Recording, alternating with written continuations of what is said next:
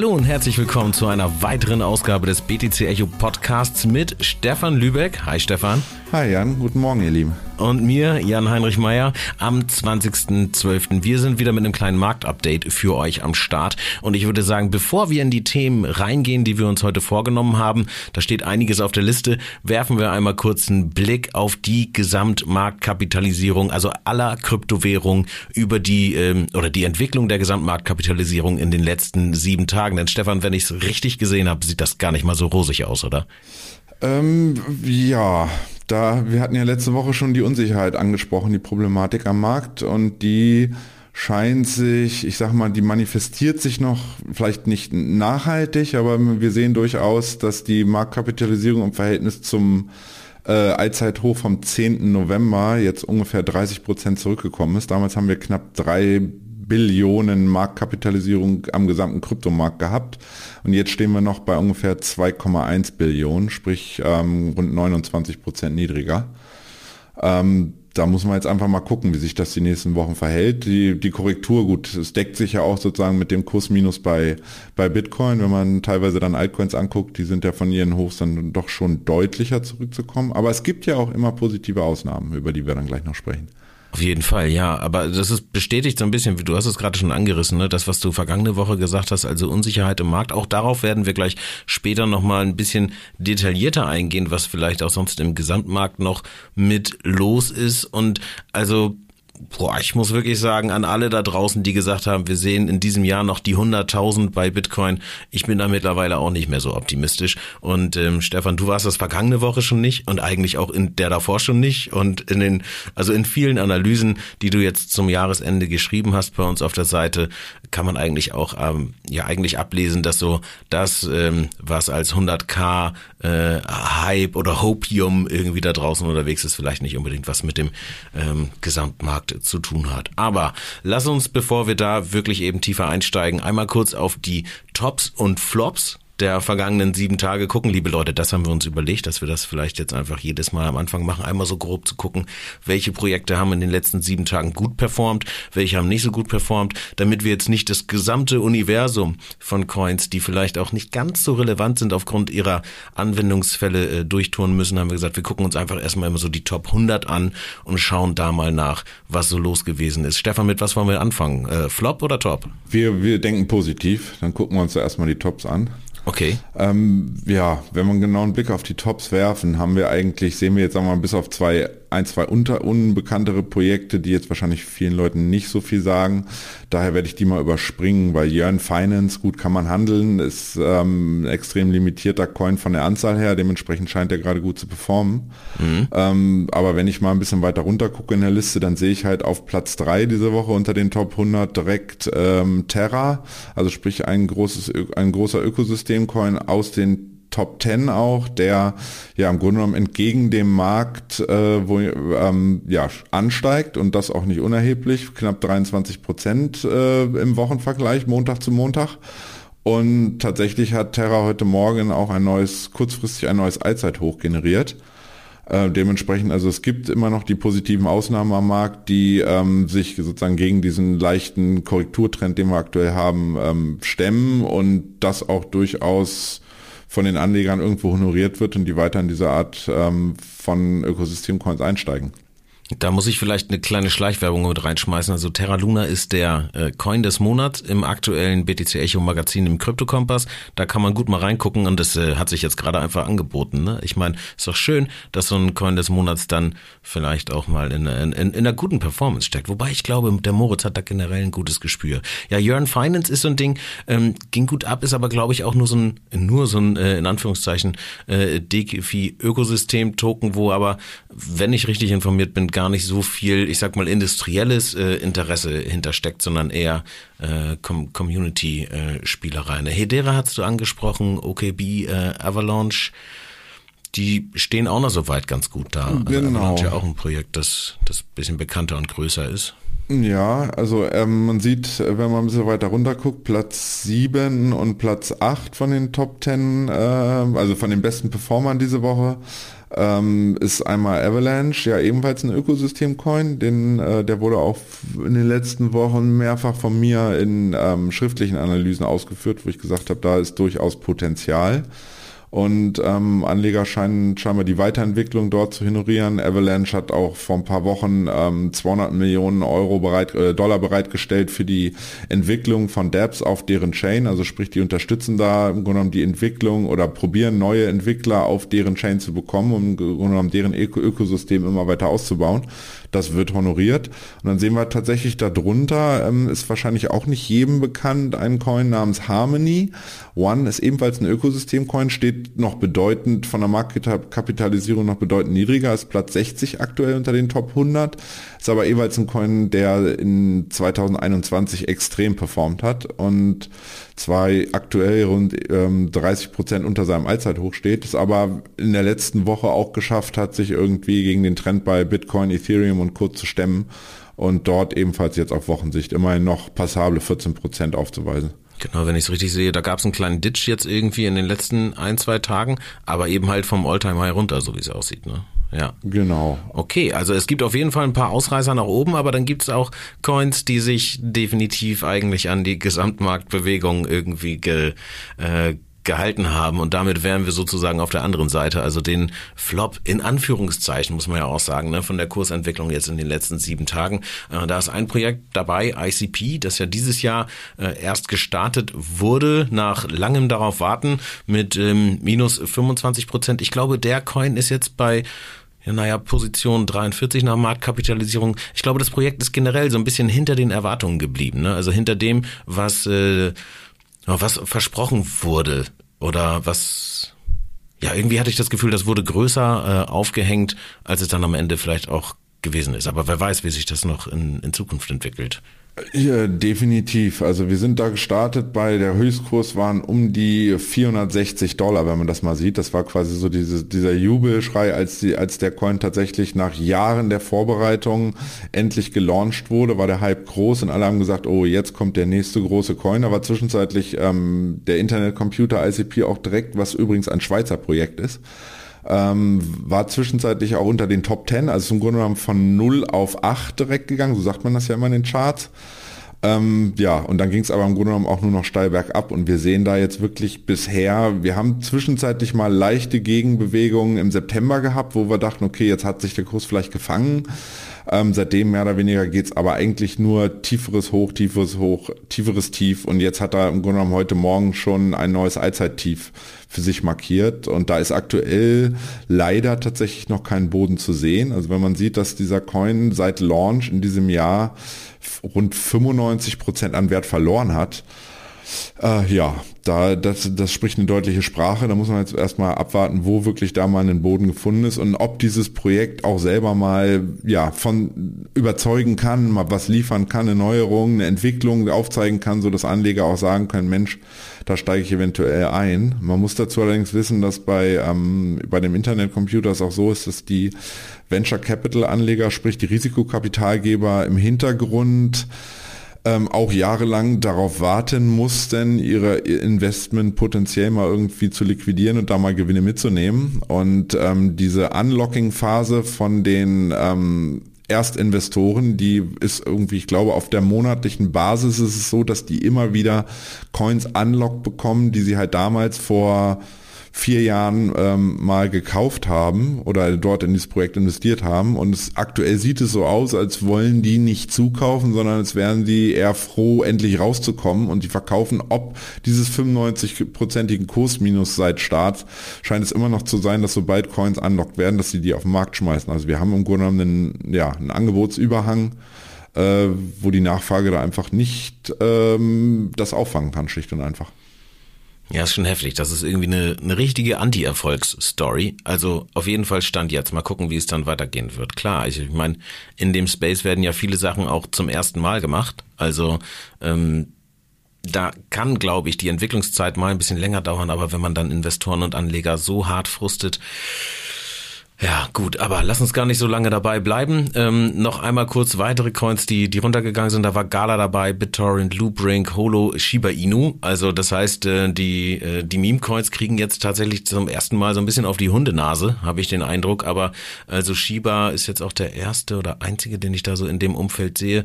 Da ist ja immer noch jede Menge los. In Berlin fahren Taxis durch die Gegend mit äh, Moon Doge oder Doge Moon oder sowas aufgedruckt auf den Türen. Es gibt Plakatwerbung. Ich bin der Meinung, wir haben da jetzt auch gerade letzte Woche, müsste es gewesen sein, einen Artikel veröffentlicht, äh, wo es so ein bisschen um den, um, um die Thematik Verbraucherschutz geht. Also ähm, es, äh, es gibt Handelsplätze, die dürfen nicht äh, agieren auf dem deutschen Markt. Da legt die BaFin ein Veto ein, beziehungsweise es gibt dort keine Lizenz und zeitgleich dürfen aber anscheinend Taxis mit äh, ja, mit, mit Meme-Coin-Werbung durch die Gegend fahren, die äh, definitiv, denke ich jedenfalls, also man muss ja immer so ein bisschen aufpassen, was man sagt, nicht, dass wir hier eine Abmahnung kriegen für unseren schönen kleinen Podcast.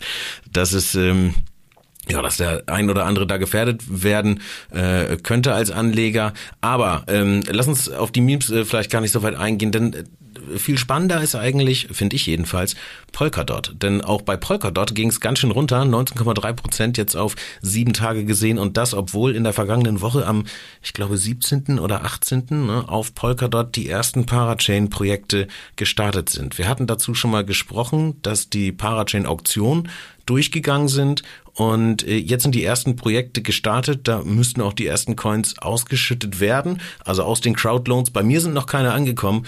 Ähm, was, was hast du eigentlich mitgemacht? Du bist auch noch am Warten, ja. Ich bin auch noch am Warten, richtig. Ähm, Polkadot ist tatsächlich auch für mich persönlich eine, eine herbe Enttäuschung in den letzten Wochen. Äh, wir hatten da in dieser Vorerwartung auf die Parachain-Auktion im November noch ein neues Allzeithoch kurzfristig gesehen. Ähm, und da, da, da, da wirkt es äh, auch für mich so, dass ja Polkadot jetzt endlich mal ein Stück weit aus dem Kram kommt und äh, ja, sagen wir mal, durch diese Parachain-Auktion, sprich die ähm, endlich und seit Jahren versprochene Interoperabilität auf Polkadot äh, realisiert wird, mittels ähm, Moonbeam zum Beispiel. Also es gibt verschiedene Projekte, die aktuell ja, die, die, die Problematik verbessern wollen, dass Chains untereinander mit kommunizieren können und im Grunde genommen dem Anleger es erleichtert wird, zwischen den unterschiedlichen einzelnen Blockchains ähm, hin und her wechseln zu können. Also Ethereum, Polka und, und so weiter. Also ja, Interoperabilität, wie du schon gesagt hast, genau, dass die Systeme miteinander sprechen. Ne? Genau, also die Usability auch einfach zu erhöhen. Da habe ich immer so das Gefühl, dass es, sorry, das ist so ein bisschen so, als ähm, ja, äh, würde einfach mal ein Standard geschaffen werden. Also mein, äh, meine äh, JBL Bluetooth-Box kann auch mit meinem Samsung-Telefon oder mit meinem iPhone oder irgendwie sowas reden. Also so fühlt sich diese Interoperabilität äh, für mich an und das ist, denke ich, ein Thema, das auch mit Richtung irgendwie Richtung äh, ja mit, mit Blick Richtung Meta irgendwann mal äh, relevant werden wird. Aber äh, ja, machen wir weiter, entschuldige. Das ist, wird man dann sehen, wie es performt tatsächlich. Ähm Fakt ist, äh, ja, die, die, der Hype um die Parachain-Auktion war groß und es wurde ja auch von allen großen Börsen unterstützt. Du sagst ja, bei, bei dir ist es Kragen, bei mir ist es Binance. Genau. Die waren auch alle dort dabei. Ähm, ja, jetzt ist es dennoch so, dass Polkadot von seinem Hoch knapp über 50 Dollar, momentan sehen wir 24 Dollar, kann sich jeder ausrechnen, haben wir 50 Prozent innerhalb von rund vier Wochen, mehr als 50 Prozent innerhalb von vier Wochen verloren und stehen jetzt im Grunde genommen an einem Verlaufstief aktuell und ähm, haben auch wirklich alles durchschlagen an Supports leider, die äh, potenziell dafür herhalten sollten, dass es das mal umdrehen kann. Und jetzt müssen wir mal gucken, dass wir nicht dort endgültig äh, ja den Halt verlieren, wenn der Kryptomarkt jetzt weiter tendenziell gegen Süden laufen sollte. Äh, kann es auch sein, dass das Polkadot tatsächlich noch eine, eine Ecke tiefer geht, bevor dann im Grunde genommen sich vielleicht mal diese die, die, die Vorteile der Parachain äh, dieser Interoperabilität durchsetzt und ähm, im Grunde genommen das Interesse der Anleger derart groß wird, dass da auch mal was passiert. Man muss zu, ähm, zu Polkadot, glaube ich, noch wissen.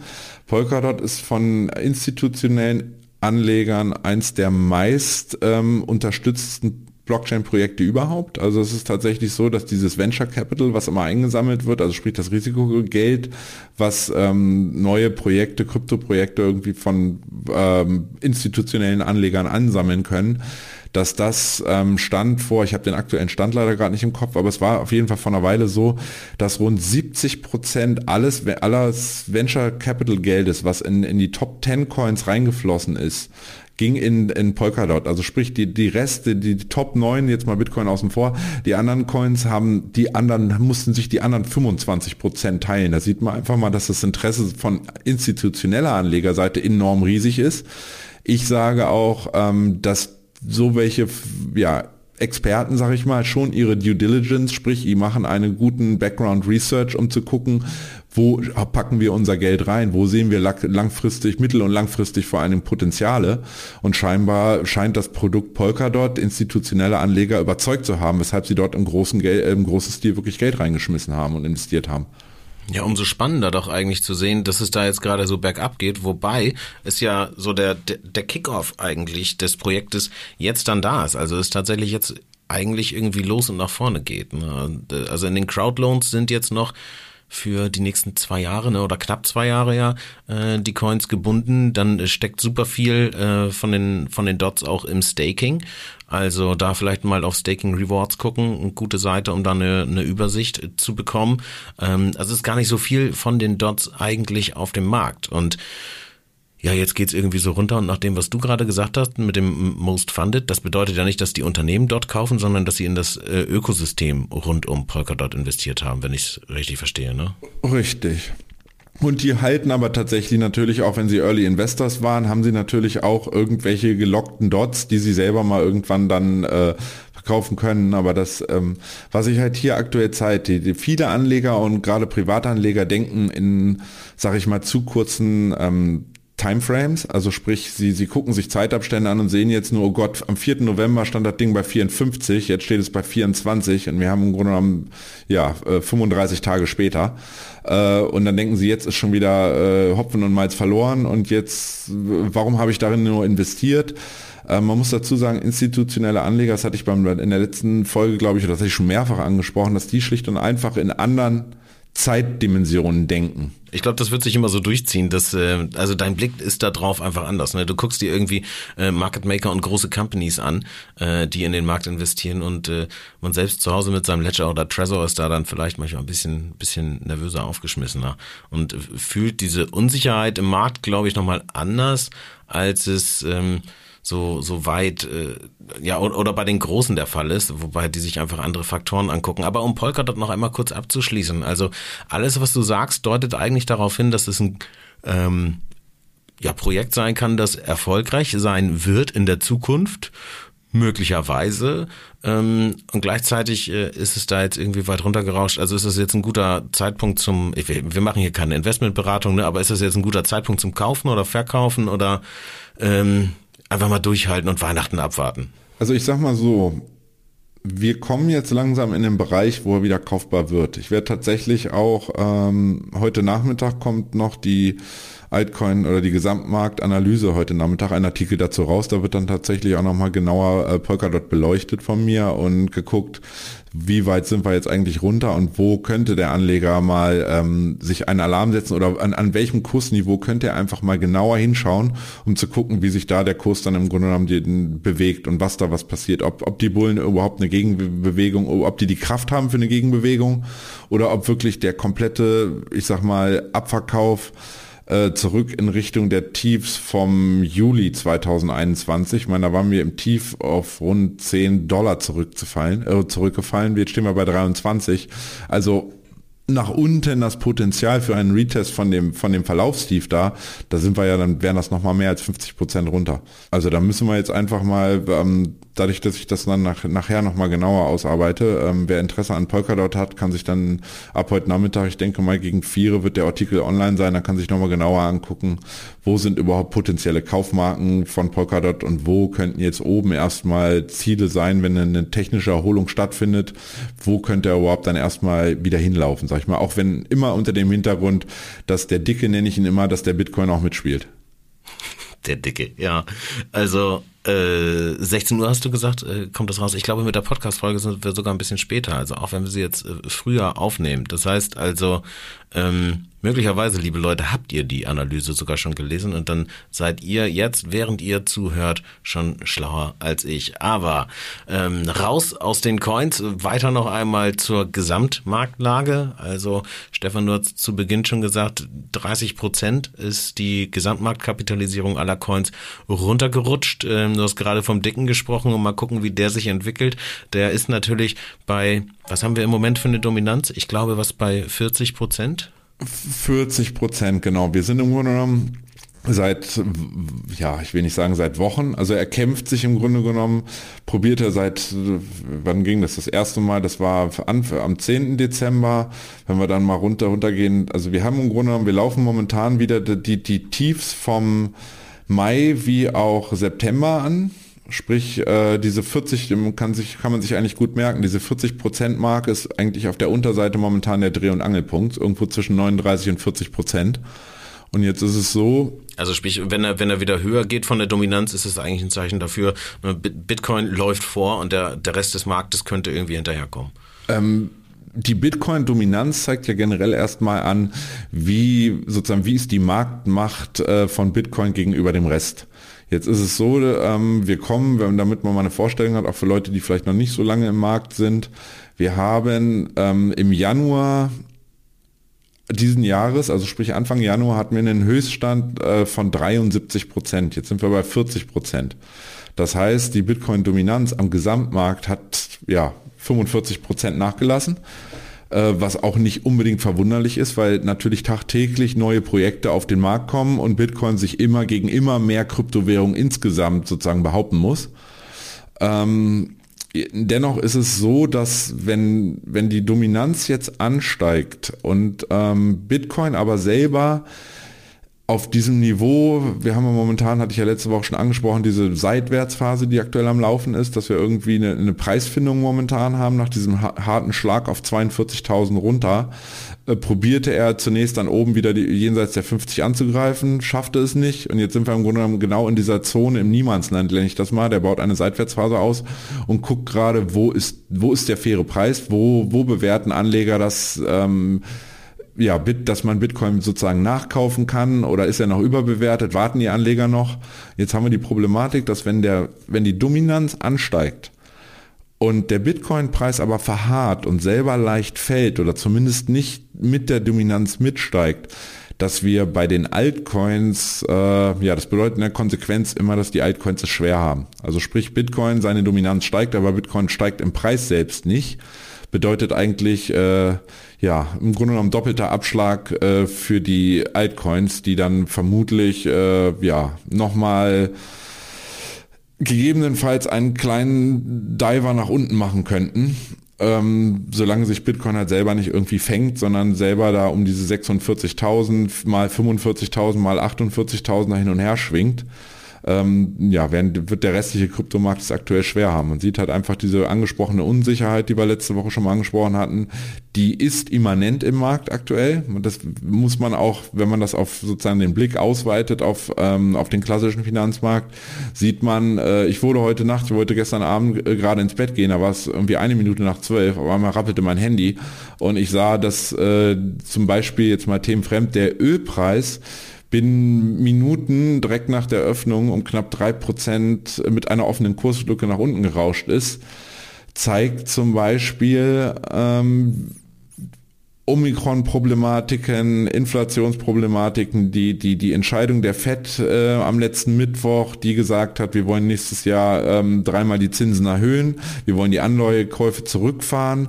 sprich, wir haben diese angesprochene Inflation jetzt, die ist real, wir haben sie im Blick und wir probieren gegenzusteuern. Und diese ganze Entwicklung spiegelt sich, hat sich als erstes heute, dann heute Nacht oder am frühen Morgen halt im, im Ölpreis wieder gespiegelt, weil die Anleger daraus im Grunde genommen ableiten, oh, die Weltwirtschaft könnte wieder in Stocken geraten, das Wachstum könnte stagnieren. Und dementsprechend ist vielleicht auch ein derart höher, hoher Ölpreis, wie, wie wir in den letzten Monaten gesehen haben, vielleicht doch etwas übertrieben gewesen und ist dann doch irgendwie ein Stück weit der, der Wirtschaft vorausgelaufen. Weshalb aktuell die Anleger sagen, ähm, dann nehmen wir da auch mal lieber Gewinne mit oder wir gehen erstmal sozusagen, wir gehen erstmal zurück in den Cash-Bestand äh, wir gehen zurück in US-Dollar und wir gucken jetzt uns überhaupt erstmal an, wie sich das jetzt auch gerade mit Hintergrund auf Omikron, wenn man sieht, dass in Europa, in vielen Ländern seit gestern ist in, in äh, in, in Holland wieder Shutdown. Man hörte davon, dass jetzt auch England massiv getroffen ist, wie die jetzt in den letzten 24 Stunden wo eine Verdreifachung der Omikron-Zahlen hatten. Sprich, die ja auch wieder, ob der relativ hohen Impfquote, alle irgendwie wieder etwas vorsichtiger werden. Und das spiegelt sich im Grunde genommen nur eins zu eins im Markt wieder. Also wir sehen auch, heute Morgen hat der DAX kurz, also der Deutsche Leitindex, Aktienindex, kurzfristig um ähm, über 400 Punkte abgegeben gehabt, seit von, ähm, vom Freitagskurs im Vergleich. Und das zeigt eigentlich schon, äh, ja, Anleger, die, die erhoffte Weihnachtsrallye, wie man sie immer nennt, ist bisher ausgeblieben.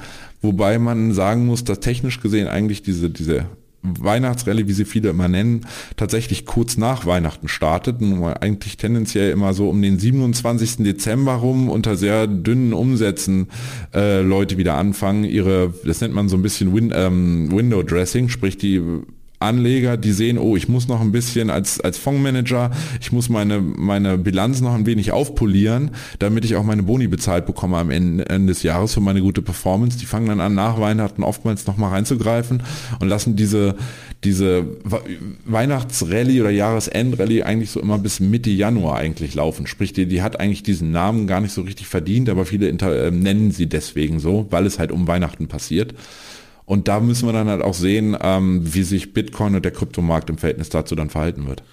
Ja, diese äh, verlängerte Weihnachtsrallye haben wir 17, 18 auch relativ eindeutig gesehen. Da waren äh, die Höchststände, äh, wenn ich es recht erinnere, ähm, auf jeden Fall bei den Coins, die ich so hatte, in 2018 da. Ich finde es immer heftig, wie sehr der normale Finanzmarkt, also der traditionelle Finanzmarkt mittlerweile mit Kryptowährungen, Bitcoin und Co. verbunden ist und wie das anfängt miteinander zu korrelieren. Eine Zeit lang ist es noch so gewesen, dass Leute gesagt haben, hey ja, wenn es dann an den Märkten so richtig crasht und wir richtig Inflation haben und die Welt untergeht, dann, dann ist die große Zeit von Krypto und dann wird Bitcoin unser aller äh, Weltwährung und aktuell äh, sieht so aus, als würde äh, Krypto oder Blockchain, alles das, was dort an Investmentmöglichkeiten so passiert, eigentlich eingegliedert werden. Denn ähm, ja, entgegen dieser Unsicherheit, die wir an den äh, Finanzmärkten gesehen haben oder bei den Anlegern einfach, äh, einfach sehen, sind ja total tolle Nachrichten da gewesen. Also wir hatten am vergangenen Freitag eine Podcast-Folge von Sven und David, die gerade darüber gesprochen haben, dass jetzt halt die Sparkassen und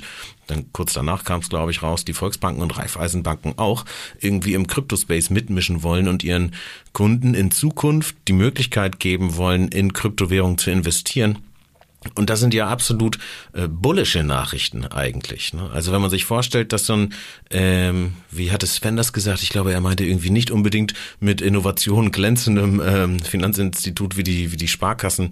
Ähm, wenn die sich halt irgendwie in die Richtung bewegen, dann sind das, denke ich, eigentlich gute Nachrichten. Also das äh, das Wallet aus dem Hause Meta oder damals Facebook, Facebook Meta, wie auch immer, ähm, wird gestartet und äh, Krypto Versand, auch wenn es halt ein ein Stablecoin ist, äh, der dort verschickt wird, soll über WhatsApp funktionieren. Also eigentlich sind das alles irgendwie bullische und gute News, aber ähm, dem Finanzmarkt scheint das irgendwie so egal zu sein. Man sagt ja auch, man tradet das, den, den Chart und nicht die News. Es so ein Ausspruch, den ich mal mitbekommen habe. Genau. Plus, dass wir einfach die, der, ja, die Zeitebene sehen. Also es, das sind insgesamt übergeordnet wiederum positive News. Das heißt aber nicht, äh, weil also zum einen, wenn eine Sparkasse oder eine Raiffeisenbank in Deutschland irgendwas entscheidet, äh, interessiert das einen, einen weltweit, äh, einen weltweiten Markt nicht. Also sprich äh, Leute. Der ist vielleicht ein bisschen zu klein gefasst dann, ne? Ja, genau. Also äh, Händler, die meinetwegen in Asien sitzen oder in Amerika sitzen, haben weder was von der Sparkasse gehört, noch interessieren sie sich dafür. Ähm, die Meta-Geschichte ist übergeordnet sicherlich positiv. Da muss man noch abwarten, wie das dann regulatorisch alles aussieht. Im Endeffekt, wenn es dann soweit ist. Ähm, man muss einfach sagen, dass, äh, um sozusagen auf die Verbindung zum klassischen Finanzmarkt zu kommen, ähm, wir haben halt jetzt das Instrument von, von Futures, über die es ähm, ja, institutionellen Anlegern ein leichtes ist, ähm, Kryptomarkt oder insbesondere Bitcoin zu bewegen. Ähm, und man muss halt immer sehen, wie wird von Profis irgendwann ähm, Bitcoin und Krypto in generellen einkategorisiert. Viele sagen halt, es ist der Inflationshedge, andere sagen, es ist ein Hochrisiko-Investment und wird eher wie ein Technologietitel im Grunde genommen bewertet. Und genau diese Technologietitel haben es halt aktuell auch schwer. Also wir, wir sehen das im Grunde genommen, ja, Firmen wie Tesla zum Beispiel deutlich abgegeben haben, jetzt wieder unter 1000 Dollar momentan handeln. Wir sehen, dass ähm, Amazon zuletzt schwach war. Wir sehen im Grunde genommen das Meta, also sprich Meta-Plattforms, ehemals Facebook, ähm, eine ordentliche Korrektur gemacht hatte zwischenzeitlich. Also wir sehen im Grunde genommen, dass die Problematik des Geldentzuges, was die Fed und was nicht nur, also nicht nur die amerikanischen Notenbanken, sondern was auch gerade kleinere Notenbanken von vielen Staaten aktuell anstreben, indem sie die Zinsen wieder erhöhen und dementsprechend Liquidität aus dem Markt rausziehen wollen, dass das Wachstumstitel was diese ganzen ähm, Fangaktien nennt man sie ja immer, sprich Facebook, Amazon, Nvidia, Google, äh, Apple und Co., ähm, dass die momentan von ihren Höchstständen halt zurückkommen und Anleger sagen, gut, die sind wirklich gut gelaufen.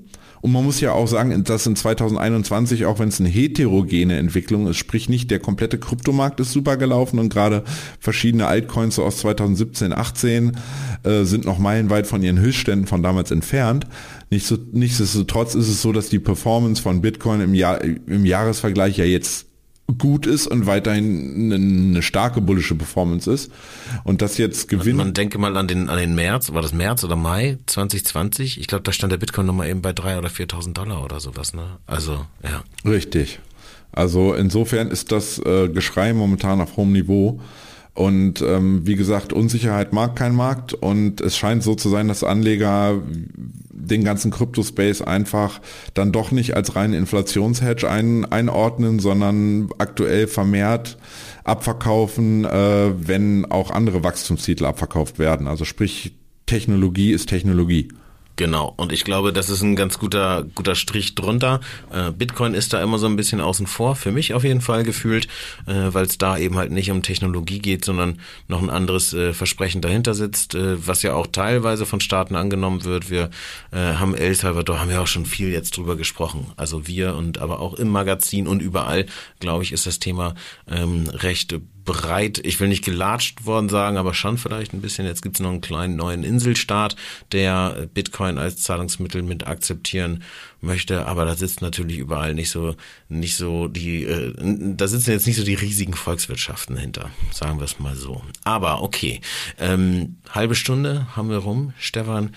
Ich würde sagen, ähm, bei mir ist jetzt hier, bei mir ist 12.56 Uhr, wird auch mal Zeit für Mittagessen. Ich weiß nicht, wie es bei dir ist, aber damit sind wir, glaube ich, durch, oder? Gibt es noch irgendwas, was du den Leuten mit auf die, auf die nächsten sieben Tage geben willst? Oder ach so, da überhaupt mal die Frage an dich. Überhaupt sieben Tage? Nehmen wir am 27. die nächste Folge auf, direkt nach Weihnachten? Oder wie sind deine Weihnachtspläne so? Also ich werde, ich bin da. Du da. Dadurch, dass ja äh, Lockdown wieder alles äh, schließen lässt, sprich man weder Skiurlaub großartig machen kann in Österreich noch irgendwas, äh, bin ich durchaus gewillt, dass wir am 27. nochmal reingucken. Und vielleicht hat sich dann die Lage sozusagen auch wieder, ich sag mal nicht nachhaltig geändert, aber wir sehen ein Stück weit mal eine Stabilisierung oder wir kriegen vielleicht mal eine Tendenz, ob Bitcoin jetzt tatsächlich meint, die 40.000 zu reißen nach unten oder im Endeffekt dann doch wieder sich peu à peu gen, sagen wir mal 60.000, 60.000 plus irgendwie vorzuarbeiten. Mhm. Okay, dann lass uns gucken, dass wir das hinkriegen. Ich werde schauen, dass ich das Mikro irgendwo mit hinnehme, wo ich dann bin, aber vielleicht bin ich auch einfach zu Hause. Vielleicht ist es auch ganz gut. Viele Leute an Weihnachten, Corona und Co. Einfach mal zu Hause bleiben, ist auch schön. Mache ich mir hier eine kleine Kerze an. Und hoffentlich eine grüne. Alles klar. Ähm, du, Stefan, dann vielen lieben Dank. Vielen lieben Dank euch da draußen fürs Zuhören. Wenn ihr Anregungen und Ideen für diesen Podcast habt, dann schickt uns gerne eine E-Mail an podcast.btc-echo.de und wenn nicht, dann hört euch doch einfach die nächste Folge an oder äh, schreibt uns auf Social. Okay. Stefan, dann machen wir einen Deckel drauf, oder? Mm, ja, also ich sag mal abschließend vielleicht an euch noch, lasst euch jetzt erstmal nicht verrückt machen, ob äh, Bitcoin, der wird auch nach Weihnachten noch äh, leben und ob er jetzt nun 5% hoch oder 5% runter sollte, sag ich mal, die Mehrheit der eher hoffentlich langfristig orientierten Anleger äh, nicht irgendwie unruhig unterm Weihnachtsbaum hin und her rutschen lassen. Dementsprechend, wir schauen einfach mal, wie dann auch im Grunde genommen es nach Weihnachten aussieht, die Lage und wie wir dann ins neue Jahr reinstarten. Und vielleicht passiert da noch ein kleines Weihnachtswunder. Also, Vielen lieben Dank euch da draußen fürs Zuhören und ähm, bis nächste Woche. Ja, in diesem Sinne frohe Weihnachten an alle. Ciao.